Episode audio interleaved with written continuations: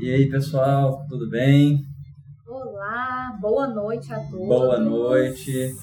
Estamos iniciando a nossa, nossa live de hoje. Mais um tema aqui sendo discutido nas quintas-feiras, às 19h19. 19 Então, Alexandre e Natácia falando aqui agora uma reflexão a respeito do tema cortar o mal pela raiz. Sim, é isso. Então vamos começar? É, só recapitulando, como a gente já falou para vocês, a gente trabalha o livro do Pequeno Príncipe e aí a cada capítulo nós vamos puxando conversas, né, é, a respeito dos temas.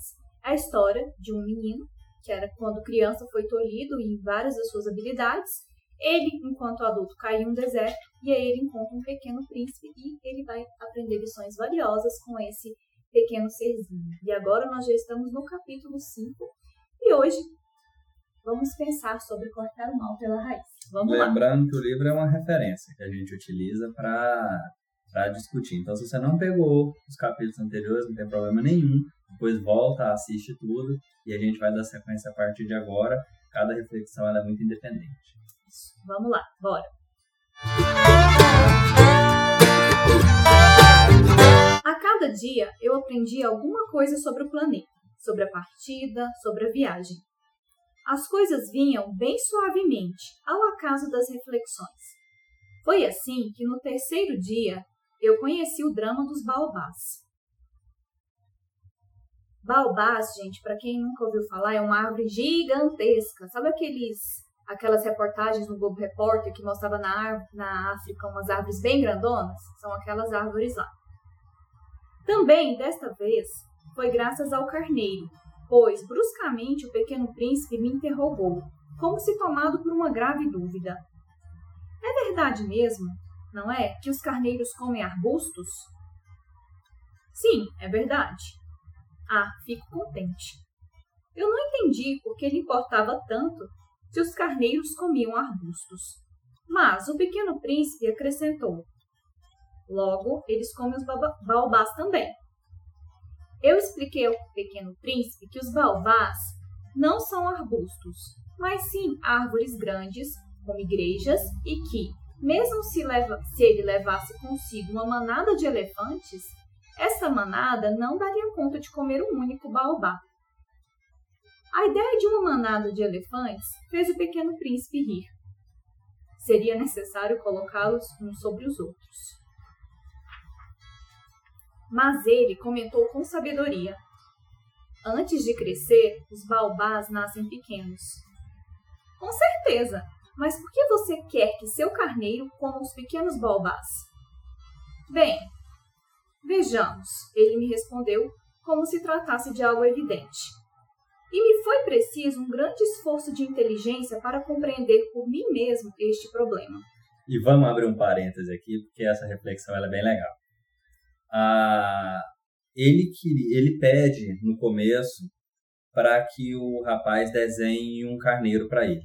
Ele tenta de um jeito, não fica bom, tenta de outro, não fica bom. E aí o cara, já sem paciência, pega, desenha uma caixa, fala: o carneiro está aqui dentro, né? Se vira com ele aí agora. O carneiro está aí dentro, você que resolve o problema, como é que é que vai ficar. Aí tá. O que, que a gente observou e o que, que a gente discutiu bastante a respeito dessa questão desse carneiro nessa caixa? Ali nós estávamos pensando numa criatividade. Porque quando o rapaz deu um carneiro pronto, não, esse aqui não tá legal. Não, esse aqui também não dá. Ou seja, a pessoa ela começa a pedir uma ajuda e a gente começa a tentar dar um problema para ela muito encaixado, de um jeito assim que às vezes vem com a nossa tinta e não é exatamente aquilo que a pessoa precisa. E aí, ele, quando dá uma caixa e fala: o carneiro está aí dentro, o pequeno príncipe fica feliz porque ali dentro encontra-se encerrado um manancial de possibilidades. Ele não tem como prever, ele não tem como saber exatamente todas as formas que ele pode encontrar ali dentro. E isso é a questão muito bacana da coisa. E aí agora ele está chegando com um problema real, que são os baobás crescendo, e ele quer aquele carneiro imaginário para acabar com um problema, entre aspas, aqui, né, real, que, seria que seriam essas árvores gigantes. E ele quer que ele as coma ainda enquanto pequenas. quando elas estiverem em desenvolvimento. Então aqui a gente pensa em um problema real sendo trabalhado e sendo vencido a partir do que? Da criatividade. Ou seja, a criatividade daquele rapazinho que recebeu aquele presente do outro, porque foi a partir do contato com o outro que ele conseguiu aquele carneiro, né, que a gente não viu, né, a gente só viu a caixa. A partir daquela, daquela conversa, ele conseguiu uma solução. E aí ele vai desenvolvendo ele vai percebendo, opa, isso aqui vai me ajudar bastante. E aí você pensa na sua vida agora, quando você chega a ter uma conversa legal com uma pessoa que você gosta. E aí você tem uma conversa com essa pessoa, essa pessoa chega para você e te dá uma ideia. Ela não te solucionou o problema, ela te deu uma ideia. E você acha aquela ideia tão incrível, tão fantástica, o que, que você faz? A partir daquela ideia, você traz os elementos que você tem dentro de si, adiciona as pitadinhas de necessidade ali, com as ferramentas que você tem, com as habilidades que você tem, com o conjunto de informações que você tem, e pam, você tem a solução de um problema que já existia antes, mas que sem aquele toque você ainda não tinha se atido muito bem como fazer a sua, como resolvê-lo. E aqui é legal isso, porque parece um pouco que estaria ele estaria é, indo ao encontro de uma solução dessa natureza. Então, a criatividade solucionando problemas. Porque é a partir dela que a gente começa a resolver, né? É, e a gente até tinha conversado mais cedo, né, Alexandre, sobre outro aspecto que é o seguinte: o quanto às vezes a gente não consegue se comunicar com a pessoa, com o outro, nem com a gente mesmo, né? Então, às vezes você vai conversar, você vai expor uma ideia e você não consegue ser claro naquilo que você está dizendo, ou você escuta uma pessoa conversar você interpreta alguma coisa que não é aquilo que ela estava querendo dizer. Então, é, é interessante também a gente exercitar a empatia, né? De você se colocar no lugar do outro, ver o problema do outro, mas também exercitar junto a isso o diálogo. Porque vários problemas, e a gente até conversou isso na live anterior, eles derivam da falta de comunicação assertiva. Então, eu interpreto o que o outro precisa e eu saio arrumando um monte de solução para ele, achando que aquilo lá vai resolver o problema da vida dele. E não é assim, gente. Uma coisa é fato, realmente a gente tem uma dificuldade enorme para comunicar. O diálogo ele é feito de uma forma muito muitas vezes, às vezes truculenta, às vezes evasiva, muito poucas vezes objetiva, né, vai direto ao ponto. E aqui quando ele fala, olha só, Bem, vejamos, ele me respondeu como se, tra... como se tratasse de algo evidente. Ou seja, para ele, para o pequeno príncipe, era evidente. E foi, me foi preciso um grande esforço de inteligência para compreender por mim mesmo esse problema. Quer dizer, o que eu falo não necessariamente é o que você escuta. Se você, como assim? As palavras são as mesmas, mas a tônica que você dá para as palavras não são não é exatamente a mesma tônica que eu dou quando eu falo. Você sabe de uma coisa que é bem interessante é quando você pega e fica emburrado com alguém porque você acha que aquela pessoa deveria fazer algo que para você é muito óbvio. Quer um exemplo? Menina adolescente ou então filho larga sapato pela casa e ou então não, menino não, esposo deixa a toalha largada, deixa as coisas largadas, você fica com raiva lá, apitando, ou então deveria ter passado no supermercado e não passou. E aí você não fala nada. Por quê? Porque você pensa, gente, mas isso é óbvio. Como assim a pessoa não fez isso? Como assim ele deixou de dar comida? Como assim ele deixou de fazer a janta? Como assim ele deixou de, de me ligar um amigo? Como é que essa pessoa fez isso? E aí você não conta para ela que aquilo machucou você ou que de alguma forma você não concorda com aquele comportamento para vocês conversarem. Não. Você fica calado esperando o outro adivinhar, tirando finco na boca de ruga. Não. Aí é um caminho que às vezes é sem volta. Por quê? Porque você vai acumulando umas é, sentimentos ruins no coração. E a gente vai conversar um pouco sobre isso. Mentira, se todo caminho tem volta. E enfim. Eu tô até vendo que a Ana Lívia colocou aqui, que eu achei bem legal, que a gente precisa saber ouvir o outro e a gente sabe muito pouco ouvir o outro. A gente gosta muito de falar ou então de esperar que o outro adivinhe os nossos desejos, as nossas vontades. E ainda nessa nessa tônica, né, que a, que a Natasha estava falando sobre o outro, né, e juntando aqui com com que a Ana Lívia tá falando, que a Natasha tá falando dela, a gente tá falando da gente também, né? Nós temos muita essa dificuldade, né? A gente, a gente fica pisando um no pé do outro aí sempre, porque a gente fala uma coisa esperando a resposta do outro ali de uma forma que às vezes não vem, a gente se sente chateado com aquilo, a gente sofre com aquilo, a gente briga por causa daquilo. E no final das contas, quem está saindo machucado somos nós, porque quem está deixando de crescer, quem está deixando de fazer somos nós. Porque se eu falo e o outro não me entende, nós temos aí um problema de comunicação que pode ser meu. Ou se eu não falo esperando que o outro faça aquilo que eu acho que é óbvio fazer, também é um problema. Né? Nossa, é óbvio fazer isso. Não, é óbvio para quem? É igual aquele tá falando, né? Às vezes a gente trata as coisas como se fosse evidente. Mas é evidente que fulano deveria saber isso. Não é evidente, gente. Não é. Cada pessoa é um universo único. Porque, pensa, pensa em qualquer frase, qualquer fala. Você entende ela de uma forma sua. E você precisa entender de. Você precisa ter isso claro. Porque quando ela sai da sua boca, ela sai com as tintas da sua emoção, mas quem capta ela, capta com as tintas da própria emoção. Às vezes a gente está lá passando por alguma dificuldade e a gente quer. Né? A Natácia tem falado um pouco né, em casa, às vezes, algumas questões de acolhimento, como as pessoas às vezes deturpam o conceito de acolhimento. Que aí a gente pega e começa a transferir as nossas próprias dores e fala: não, gente, a gente tem que acolher isso. E aí a gente coloca as nossas dores. Então, você tem que acolher a pessoa que é assim, assim. Aí coloca um monte de comportamentos que não são tão saudáveis, que não são tão legais. E a gente pede para que esses comportamentos sejam acolhidos, falando que eles são normais. Mas o que a gente está querendo dizer, no fundo, é que nós precisamos de acolhimento, porque nós estamos assim. E aí a gente, sofrendo com isso, lança uma ideia para que o outro entenda uma outra coisa, tenha uma resposta para conosco e a gente se sinta bem. Né? E aí a gente começa a criar essas palavras. Marido e mulher briga demais dizendo a mesma coisa. Ah, mas é isso. Aí começa e vai se discutir bastante, discutir no ponto de vista de conversar. Se conversar bastante, chega às vezes num momento e fala, mas eu estou falando isso. Não, mas você está falando. Não, mas é isso que eu estou falando. Aí a gente vai tentando, tipo, ah, eu estou falando isso. Não, você está falando é aquilo outro e tal. E não, no final a gente está falando a mesma coisa. No final, às vezes, a gente está falando a mesma coisa. Só que a gente tá tão desesperado para o outro entender exatamente igualzinho a gente tá falando, que a gente acaba entrando em conflitos Ou necessários. Que a gente tá querendo tanto estar tá certo nas nossas colocações, né? Um exemplo aqui. Eu tava, tava lembrando, depois esqueci, agora lembrei de novo. Eu tava vendo. Eu, eu gosto de acompanhar algumas coisas sobre empreendedorismo, e aí eu tava vendo. Sempre, sempre foi falado muito a respeito da questão de resiliência. Não, resiliência é importante, resiliência é importante, isso e aquilo.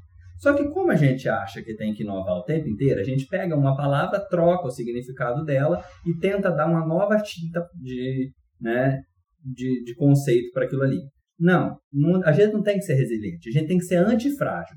Aí pega o conceito de antifrágil, explica como resiliência, pega o conceito de resiliência, explica como uma outra coisinha diferente, quer dizer, ele está explicando como ele entende resiliência e está mostrando o que ele entende por antifrágil. E aí fala que esse aqui, por exemplo, é melhor. Mas tem pessoas que, quando forem fazer a leitura de resiliência, vão entender resiliência como aquilo que ele está chamando de antifrágil. E aí, a gente fica em conflito. Não, mas o fulano falou que isso não é resiliência. Não, mas o outro entende que é. E a gente fica. É a mesma coisa. No fundo, não são as palavras que detêm o maior significado, mas o que elas representam. O que a gente está entendendo. Não a cor. A palavra em si, se sai da minha boca com um significado e entra na sua com outro, a gente pode ter um conflito. Então, o diálogo vai ajudar muito bem a gente entender como afinar isso para que isso não aconteça. Para a gente não ficar brigando pela mesma coisa. Sim. Nossa, até pensei numa coisa aqui agora. Tô vendo a minha mãe falar aqui que não é só, não é só você, porque a gente estava comentando sobre a questão das comunicações, né? E aí eu lembrei de outro exemplo que eu acho bem interessante, que tem a ver com limpeza de casa. Irmão, eu, eu falo por mim, né? Às vezes a gente briga muito esperando que o outro faça alguma coisa, como se ele tivesse que arrumar a casa, como se ele tivesse que fazer isso, como se tivesse que fazer aquilo outro. Tô só dando esse outro exemplo para contextualizar para quem entrou agora sobre essa questão da comunicação. E aí você acaba brigando com o irmão à toa, simplesmente porque você não chegou lá e conversou com ele. Faz isso. Ou então, eu acho que você deveria fazer isso, vamos dividir as, as tarefas e a gente vai criando conflito na família, às vezes vai, vai perdurando por muito tempo, né? Então, essa questão da comunicação eu acho que é uma coisa bastante importante, porque ela permeia vários âmbitos, né? Permeia no nosso trabalho, na nossa família, na nossa relação é, com outras pessoas, na construção de amizade, no relacionamento é, afetivo, casamento, namoro, enfim, e assim por diante. É algo bem difícil, mas que a gente tem que começar a trabalhar, né? O primeiro passo, dar o primeiro passo sempre. Então, continuemos. Vamos lá. E de fato, no planeta do Pequeno Príncipe havia, como em todos os planetas, boas plantas e ervas daninhas. Por consequência, sementes de plantas boas e sementes de ervas daninhas. Mas as sementes são invisíveis. Elas dormem no segredo da terra até que em alguma delas surge a vontade de despertar. Então, ela se espreguiça e cresce primeiro timidamente em direção ao sol.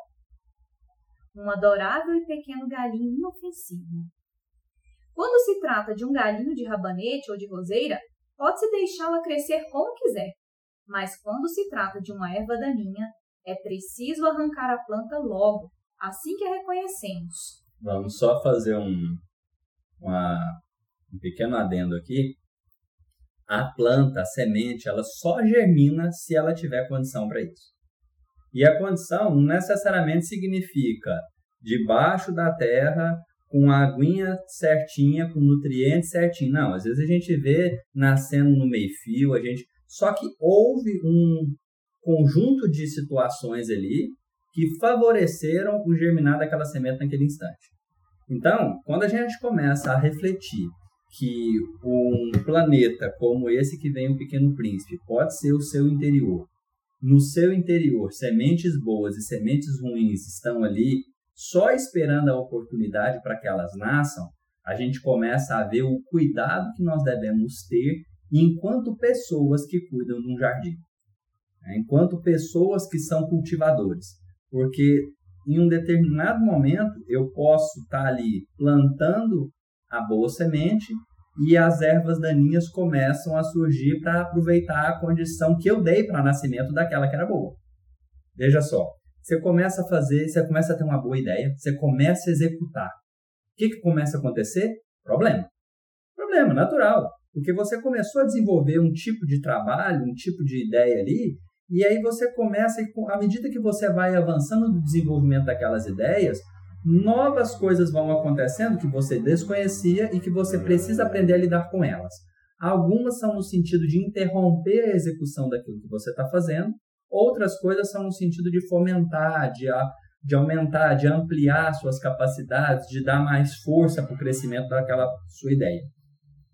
E se você não souber cuidar muito bem disso, é possível que aquela semente do problema cresça demais e em um determinado momento interrompa o desenvolvimento daquela ideia. Quanta ideia boa a gente não teve, pensou num problema e imediatamente a gente desistiu de botar aquela ideia em prática. Isso é porque nós deixamos germinar e crescer rápido demais, sem cuidar, a semente ruim. Porque essa semente ruim está dentro de mim também. Se ela está dentro de mim, esperando como um segredo aqui pronto para nascer, eu tenho que tomar cuidado com ela.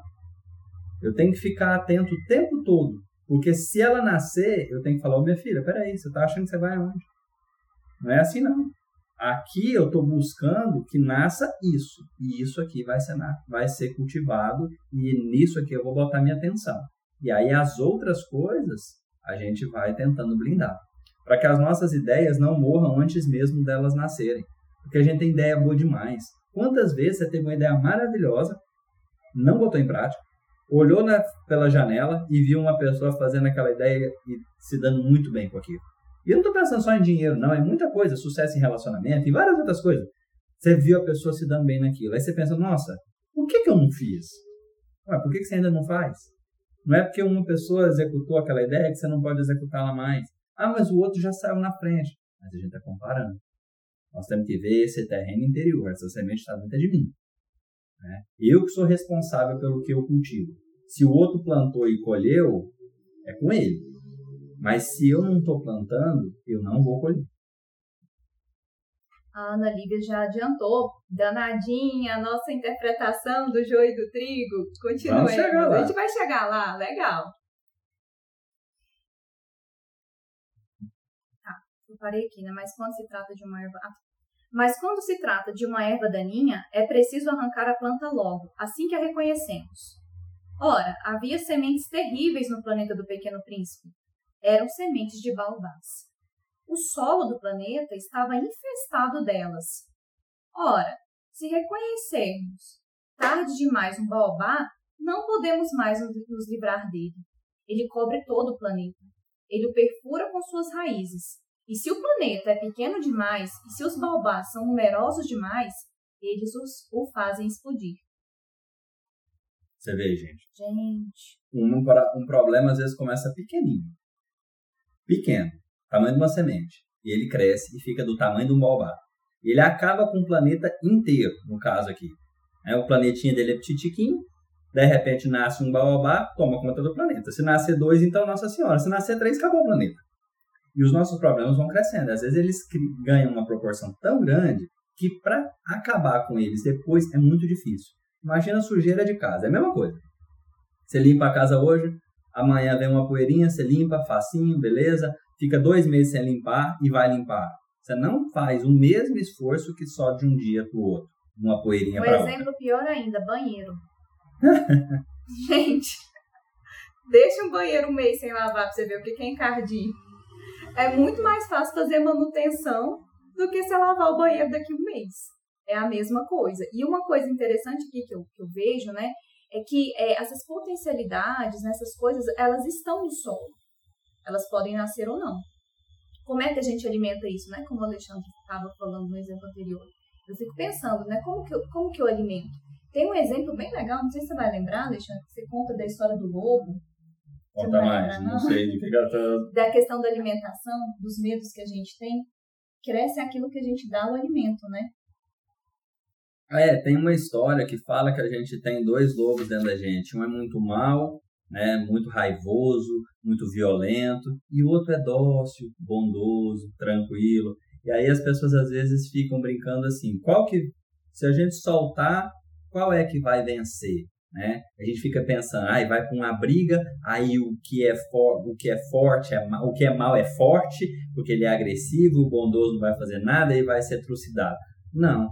Aí os sábios dizem, vai vencer aquele que a gente alimentar. O lobo que eu alimentar é o que vai vencer. Porque a gente precisa de nutrição.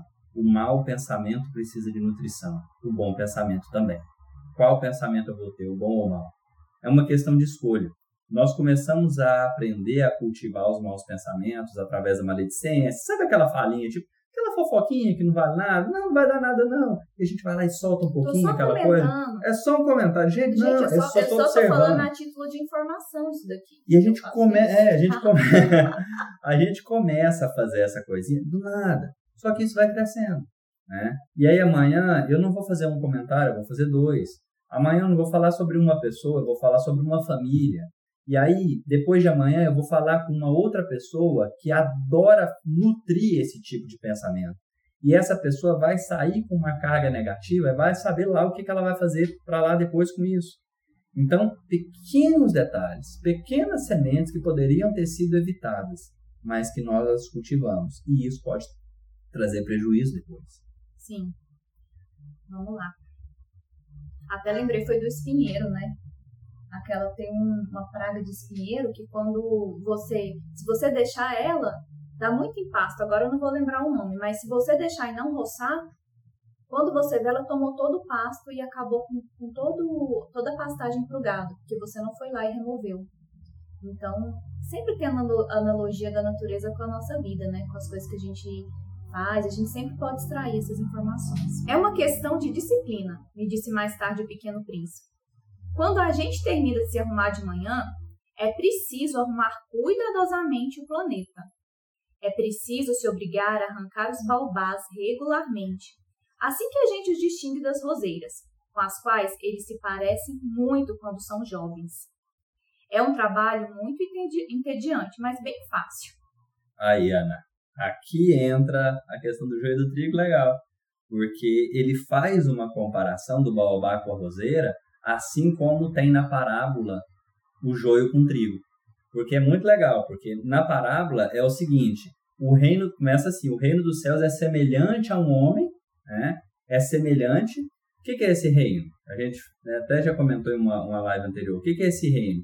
Esse reino é aquilo que está dentro de nós, né? onde habita uma sabedoria sublime, onde habita o Criador, onde encontra-se né, tudo de bom e maravilhoso que a gente puder imaginar dentro de nós.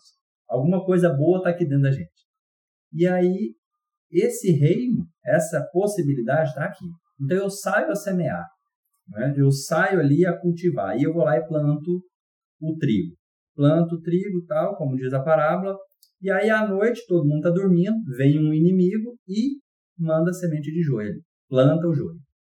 E aí depois o pessoal fala, mas senhor, olha só o que, aconteceu, você plantou semente ruim. Eu falo, não, plantei não, é porque o inimigo veio e colocou ela ali no meio. Então nós vamos correr e arrancar. E o senhor fala, não, peraí, não vai arrancar nada ainda não, porque se você for arrancar agora, como as coisas são muito semelhantes, e aqui tem uma leve diferencinha com o Pequeno Príncipe, né?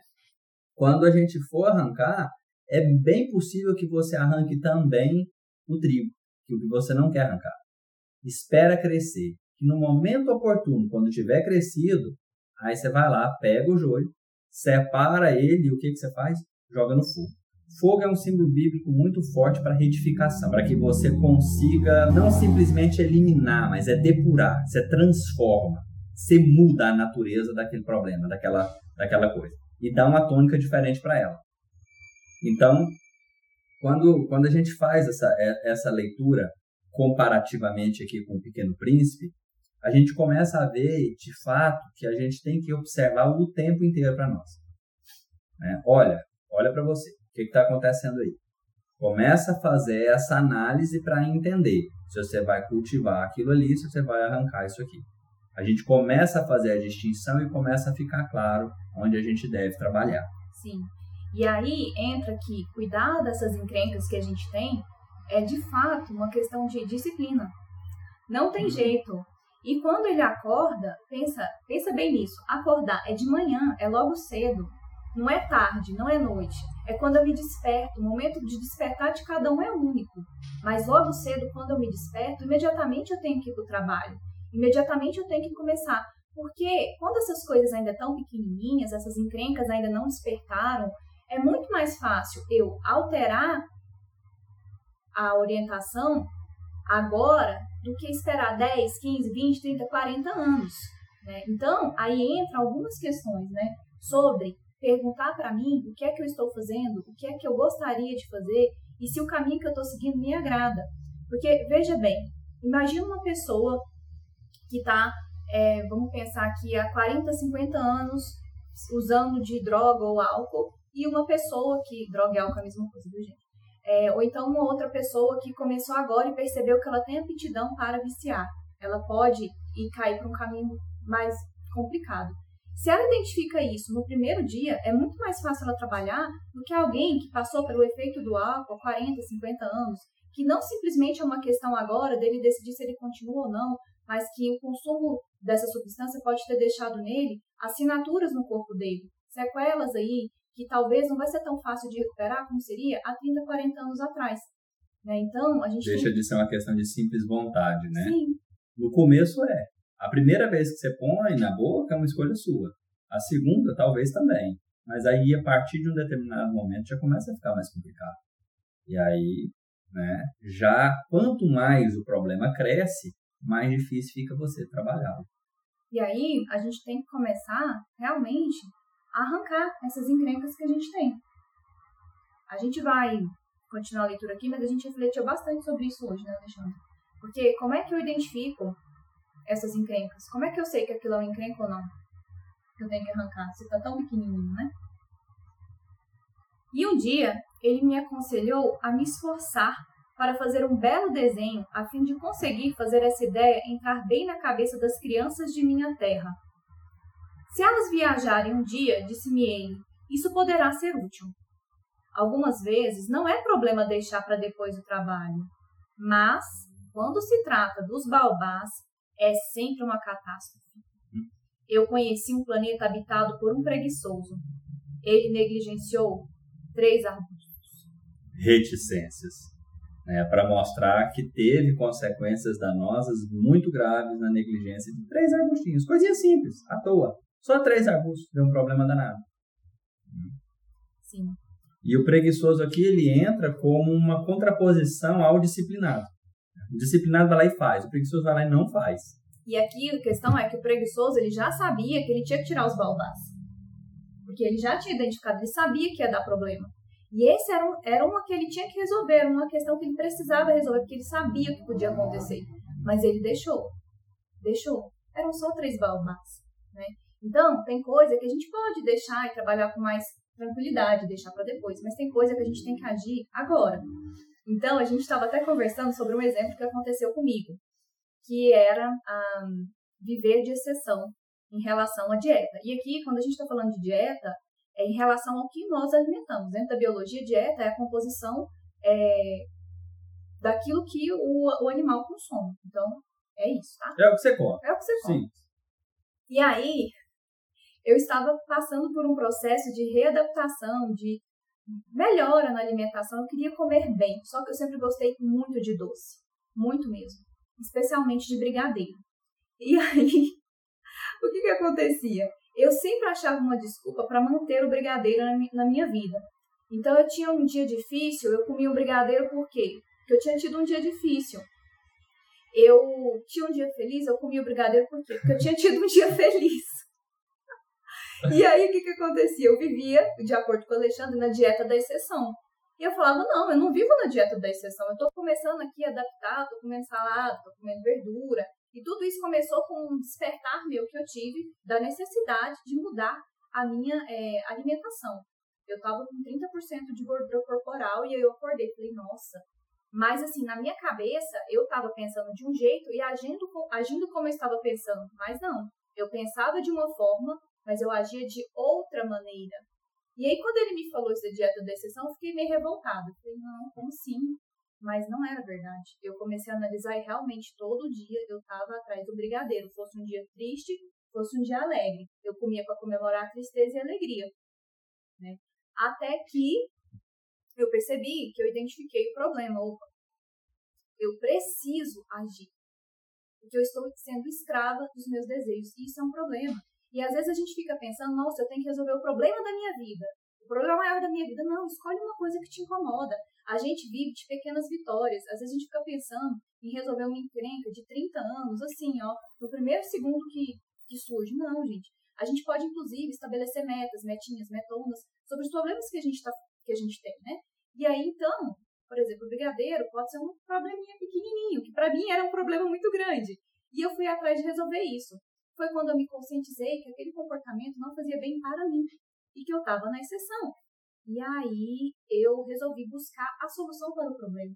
Porque a primeira parte é você identifica, de repente você entra até na negação, você vai começar ali, mas faz parte, né?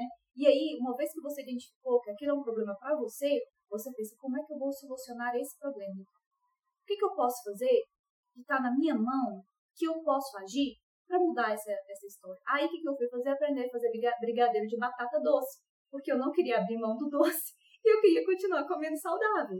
E aí eu fui atrás disso. Então foi o problema que eu resolvi. É, teve o início, meio e fim.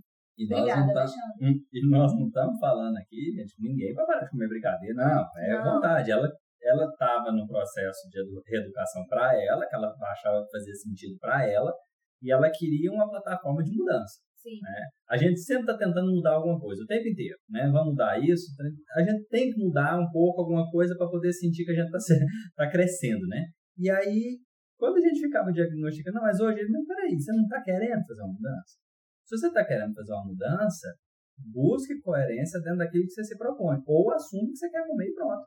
É, a Lívia aqui colocou, eu faço dieta da sopa. Tudo que dá sopa eu como. isso é fantástico. Tipo assim, mas você não tem problema com isso?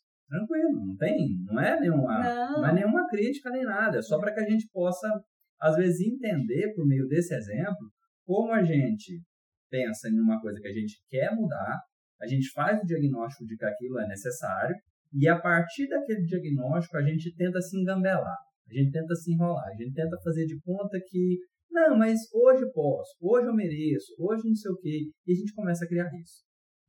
Então, o objetivo é que a gente consiga entender exatamente isso. Você tem que diagnosticar o que faz sentido para você. E como você vai identificar isso? Entendendo melhor como você funciona e como você pode resolver o problema. E começando, e assim, pensando num dia, hoje. Não é amanhã, nada daqui uma semana, porque senão a gente fica ansioso vivendo no futuro. É agora. O que é que eu posso fazer agora? Porque senão a gente não começa.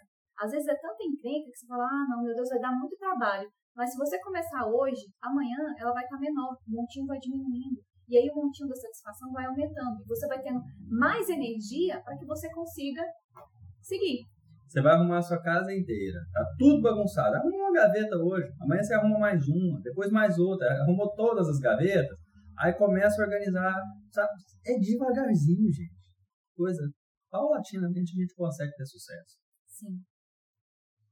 E, a partir das indicações do Pequeno Príncipe, eu desenhei aquele planeta. Não acho legal me passar por moralista, mas o perigo dos baobás é tão pouco conhecido e os riscos corridos por, ele, por aquele que vai parar em um asteroide são tão consideráveis que daquela vez fiz uma exceção à minha reserva. Eu digo, crianças, prestem atenção nos baobás.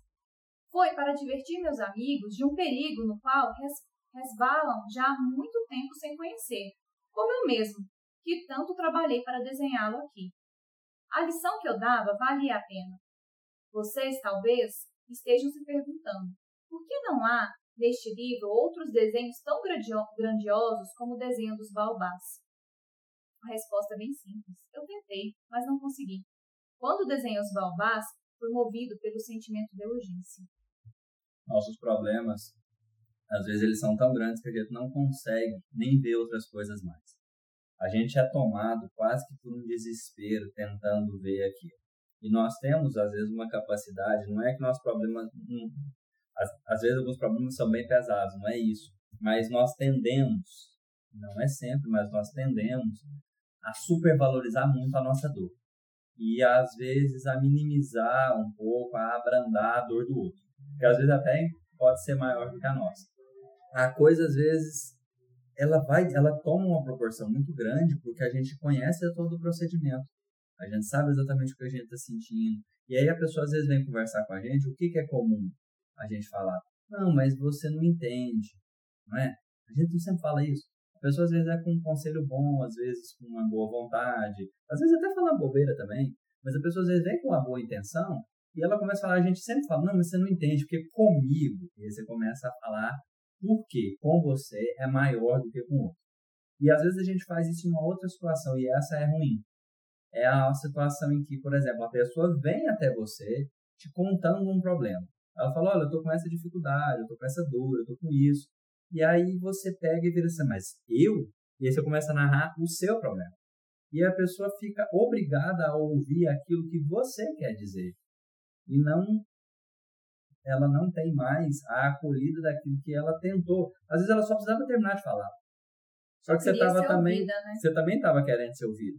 E aí você não respeitando o, a, a, dor dela, começa a soltar a sua dor, falando, mas a minha você vai ouvir primeiro, porque a minha é maior do que a sua. E a gente às vezes faz isso. É quase que uma competição de sofrimento. Não, tem gente que é difícil até de conversar. Você começa a conversar com a pessoa e a pessoa ela coloca tanto da dificuldade dela, você vai perguntar uma coisa, vai falar alguma coisa, alguma dor que você está sentindo, a pessoa imediatamente coloca uma dor dela ali na frente, e aí você fala assim, gente, mas espera aí, você me perguntou se estava tudo bem. Eu comecei a falar que não estava, porque às vezes a gente pergunta tudo bem, mas a gente não quer saber o que, que o outro está achando. E aí a pessoa fala assim, mas tá tudo bem mesmo? Você respirou, ela, não, mas comigo, pá, pá, pá, pá, pá, pá, e ela começa a falar como com ela não tá bom. E você fica lá assim, meio que sem graça. Quase porque... que, que tem que ser um consolo assim. Eu tenho que me sentir melhor porque o outro está na pior situação que eu, de acordo com a interpretação dele que está contando para mim. Enquanto todas as dores são dores, né? E a gente tem momento de falar e momento de ouvir. E nem sempre a gente tem a percepção é, dessa diferença e dessas nuances, né? A gente não tem que dar uma solução sempre pro outro quando ele vem conversar com a gente. Às vezes é só uma, uma audição empática, né? Sim. E o mais legal disso tudo, gente, é que se a gente parar para ouvir, talvez a gente vá ganhar uma caixa com carneiro dentro. Verdade. Talvez ali tem um segredinho que a gente não está observando. Ali, naquele momento, pode ter uma solução para um problema que a gente tem, está doído e a gente não está percebendo.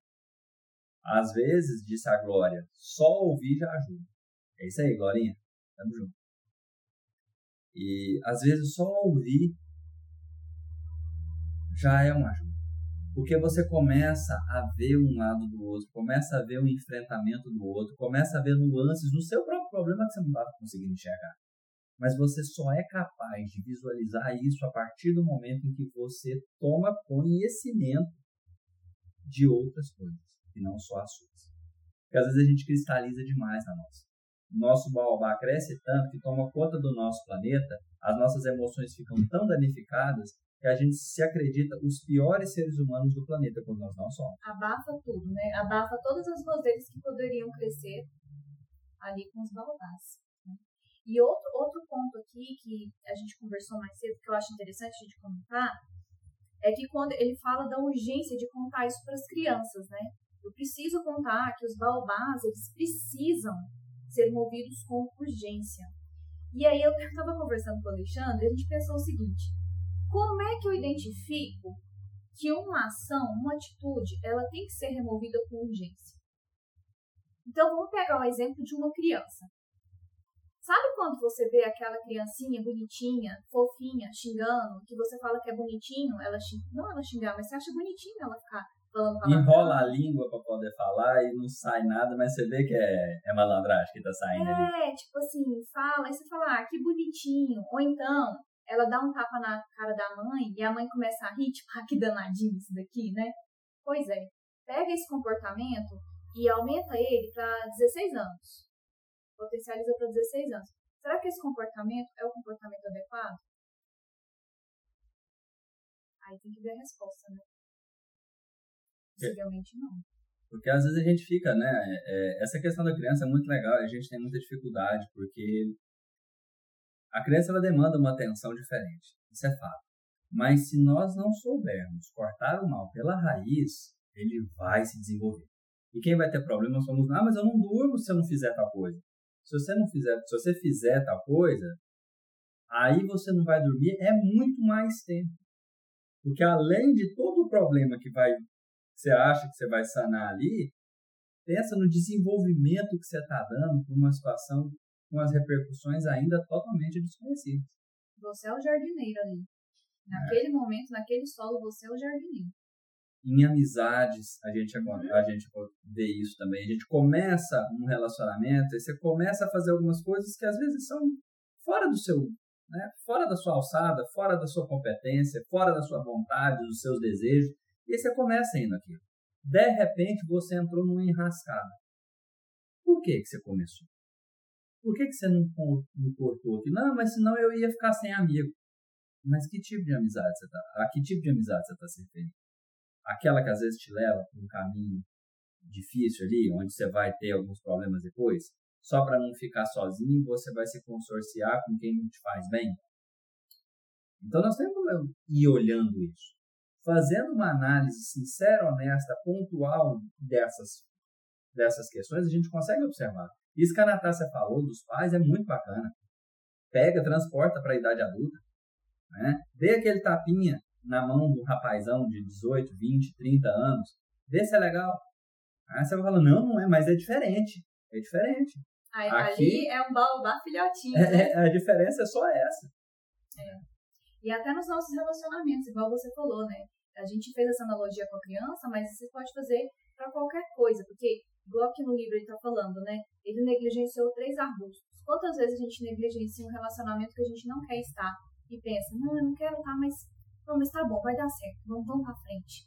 Nossa, mas eu, eu não gostei, eu não quero estar nesse lugar que eu estou agora. Eu fui maltratada, eu fui. Não, mas tudo bem, é só dessa vez. Não vai acontecer de novo. E a gente vai negligenciando A pessoa, às vezes, em relacionamento é bem legal, dá para pegar uns exemplos bacanas, porque a pessoa vira, ela mostra uma coisa ruim, né? E aí você, às vezes, diagnostica aquilo, imediatamente ela coloca uma coisa boa. Né? Então, o baobá, naquele momento, parece uma rosa, né? O trigo, naquele momento, parece o joio. No, desculpa, o joio parece o trigo. Você olha ali e fala assim, não, mas, não, mas o fulano falou que, que vai mudar, que agora vai ser diferente. Você acredita. E aí cresce mais um pouquinho. E aí, de novo, você olha, não, mas parece, ainda parece, porque a pessoa vem e traz alguma coisa que fantasia aquilo. Até que chega um momento em que está evidente que não são mais as mesmas coisas. E aí você já está com um problema enorme nas mãos. Fica difícil de sair daquela situação. Né? Você está envolvido num problema assim que a gente às vezes, nossa senhora, tem alguns que são de arrancar os cabelos. Por quê? Né? Porque a gente quis acreditar não no que a gente estava vendo, não no que a gente estava sentindo. E nessas horas a gente acaba pecando muito, porque é evidente que o outro não necessariamente vai fazer a mudança dele no tempo que a gente acha que vai acontecer ou que deve acontecer. E a gente depositar essa nossa felicidade, como a gente sempre tem falado, nas realizações, nas iniciativas de uma mudança alheia, é colocar a nossa felicidade né, em um local onde ela não vai florescer. Ali não tem o ambiente propício para essa sementinha que vai trazer alegria para a nossa vida se manifestar. Que nós temos que ser os jardineiros da nossa existência, né? Somos nós. Vamos só sumarizar aqui como que a gente pode, então, é, resolver esse problema? Vamos lá, então. É porque a gente estava estudando isso antes e a gente fez uns levantamentos aqui, gente. Então, para a gente ser pragmático aqui, para a gente ir no ponto. Como identificar os problemas ainda no início? Como é que eu vejo que não é uma roseira, é um baobá? Vamos lá. Primeira coisa é a gente começar a se conhecer melhor. Não é tá tipo assim, ah, me conheci completamente. Não, é começar. A partir do momento que eu começo a me conhecer, eu percebo o que, que eu gosto, o que, que eu não gosto, aonde eu quero estar. Eu faço um inventário dos meus sentimentos, daquilo que me incomoda, daquilo que não me incomoda. Eu faço projeções, projeções de cenários. Eu gostaria de estar nessa situação daqui a 10 anos. Eu estou feliz como eu estou agora? A partir disso eu vou começar a identificar aquilo que me faz bem e aquilo que não me faz bem e aquilo que eu preciso fazer, que talvez eu nem goste muito, que nem me dê tanto prazer, mas que é necessário para o meu desenvolvimento humano, enquanto pessoa que está aqui, ser vivente. E aí a gente pensa em que? No auto-amor. E o Alexandre até me perguntou, mas o que é auto-amor? O que você entende por auto-amor quando a gente fala isso, né? Essa questão do, de conhecer-se.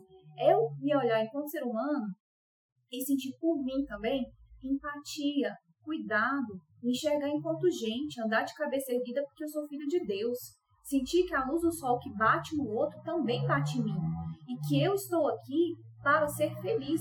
Eu não vim aqui para sofrer, eu vim aqui para ser uma pessoa melhor, olhar para mim, entender que eu vou errar, mas que eu também vou acertar e que eu tenho valor, que eu posso mais. Então isso é o alto amor. E é difícil a gente desenvolver isso, porque a gente é muito crítico conosco, com as nossas ações, e mas é um processo, eu tenho que começar a caminhar, começar a me conhecer. Então, esse é o primeiro passo para você identificar o que você gosta ou não. E uma coisinha a mais. Para de tentar corresponder às expectativas do planeta. Né? Porque não funciona por aí. É agradar os é. outros, né? Se você quiser agradar os outros, você vai estar plantando sementes que não são boas o tempo inteiro, porque você vai estar fazendo aquilo que você não quer fazer. Aí fica uma situação insustentável. Porque você tem que cultivar um monte de coisas que você não quer. Você não gosta, seu coração não brilha por aquilo ali. Tá não bate por aquilo ali. Tá gastando a duba à toa. É, você não quer fazer, mas ao mesmo tempo aquilo está te exigindo tanto que você. Não, mas você tem que fazer isso. Tem que... Não, não tem. Eu tenho que fazer o que eu quero fazer. E se a gente assume isso para a nossa vida, a gente fica muito melhor. É fora, é, é assim, é fora do comum como a gente consegue é, melhorar e sentir-se bem, mais leve, quando a gente assume que a gente é. Porque quando você faz isso, você determina. Eu gosto disso. Ah, não, mas ninguém gosta. Problema de ninguém ali, ó. Problema de todo mundo. Porque eu gosto, eu vou fazer. Desde que, claro, esse, essa coisa nunca faça mal para ninguém. Desde que tenha, né? tudo aquilo que você quer que o outro faz para você, todo o respeito que você deseja que o outro tenha com você, você vai ter, né, com o outro. Coisa simples. Não, não precisa nem entrar muito nesse aspecto. Mas querer agradar demais, ah, vai caminho para frustração, né? Sim. E aí, então, como é que a gente resolve isso? Uma vez que eu identifiquei é, um problema, ou eu comecei a identificar algumas coisas, não precisa identificar tudo não, gente, é começar, comecei agora. Como Se é você identifica tudo, você se frustra também. Você pensa assim, meu Deus, não dou conta nunca de fazer isso. Eu lembro uma vez que eu voltei de um evento, eu estava tão animado, que eu peguei e fiz uma lista de tudo que eu ia fazer e eu marquei hora. Eu vou fazer isso tal hora, tal outra, pá, pá, pá, pá, pá. Tipo assim, eu enchi um dia inteirinho de coisa para fazer. Falei, agora vai ser assim, meu dia vai ser assim, eu tô super animado, vou lá, vou fazer e tal. Aí eu tô lá, comecei a fazer. Comecei, foi dando certo, tava empolgado, tá? O telefone tocou. Aí a pessoa tava precisando de conversar. Como eu falo que tem que ouvir, eu tenho que ouvir. Né? Senão eu vou ser hipócrita, falar para todo mundo ouvir, mas eu mesmo ouço. Fui ouvir, né? E não achei ruim também não. Só que quando eu vi, já tinha comido dois dos, das tarefas, dos tópicos que eu tinha planejado. Aí eu comecei a desesperar. E agora, o que, que eu vou fazer? Né? Aí aconteceu outra coisa, eu falei, agora não, vou pular essas aqui. Mas essas daqui depende da outra lá na frente. Virou uma bagunça, não consegui fazer. Uma coisa de cada vez. É aquela questão da gaveta. Começa, arruma uma.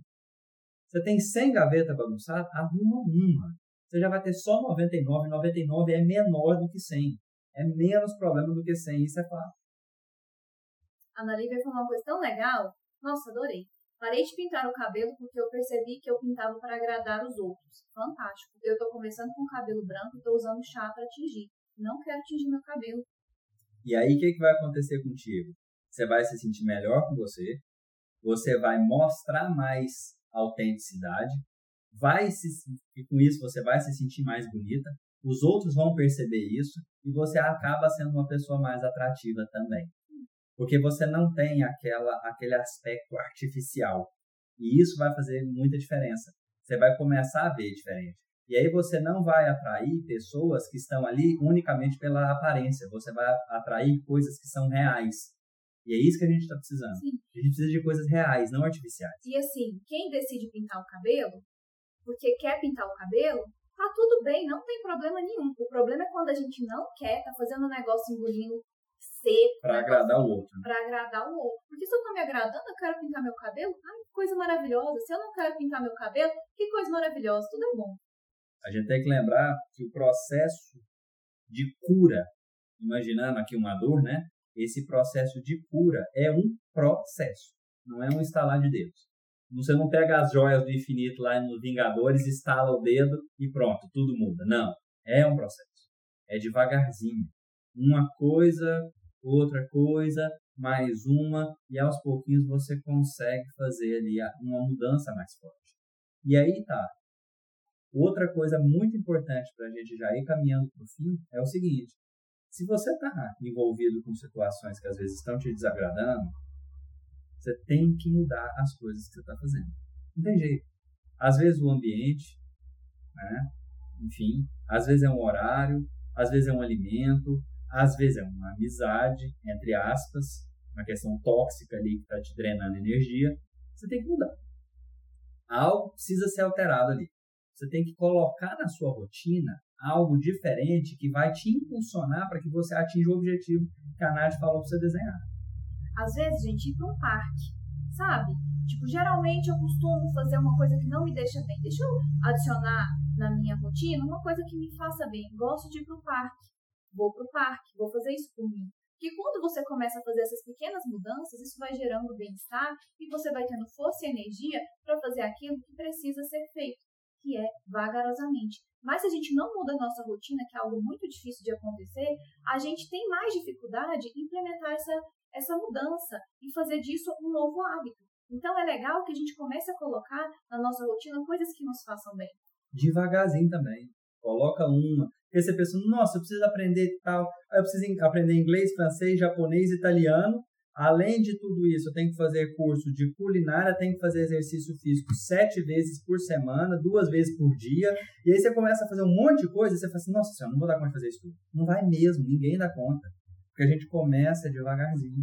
É, pessoa é. que tem músculo, não começa musculosa. Ela começou um dia sem muito músculo. E ela foi Você começa com o primeiro pezinho e aquilo vai te estimulando, e você vai vendo o resultado, você vai crescendo e se desenvolvendo. Isso é natural, né? Isso é natural e aconselhável, né? Que seja esse processo. Então, entender que se trata de um processo é um passo muito bom e importante para gente. Mas nós queremos aqui agradecer muito a todos vocês que estiveram aqui conosco. A Ana Lívia, a Maria José, a Deila Deigman, a Glória, A Vanderly, A a Vanderly, Eliane, tanta um gente. povo aí. Obrigada mesmo. E é isso, gente. Espero que vocês tenham gostado.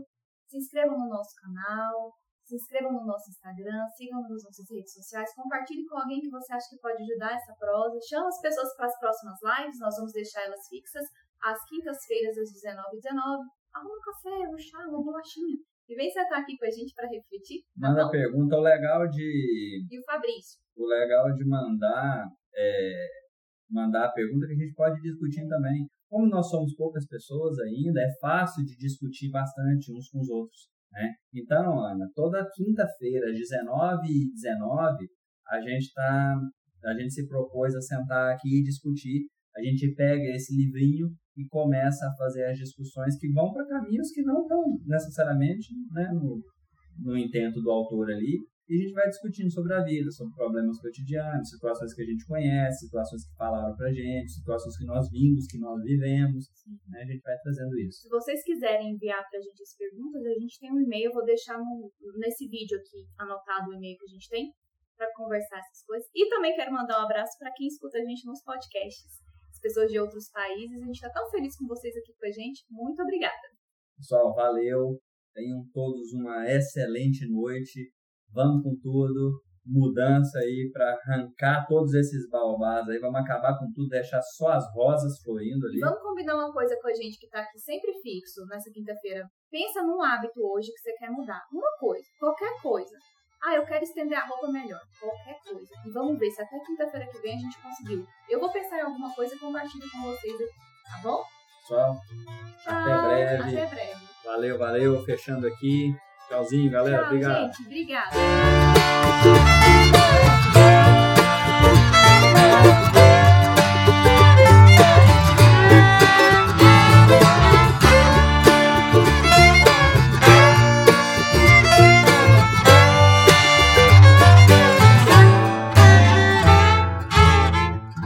Você estava linda, disse a Glória. Ai, meu Deus.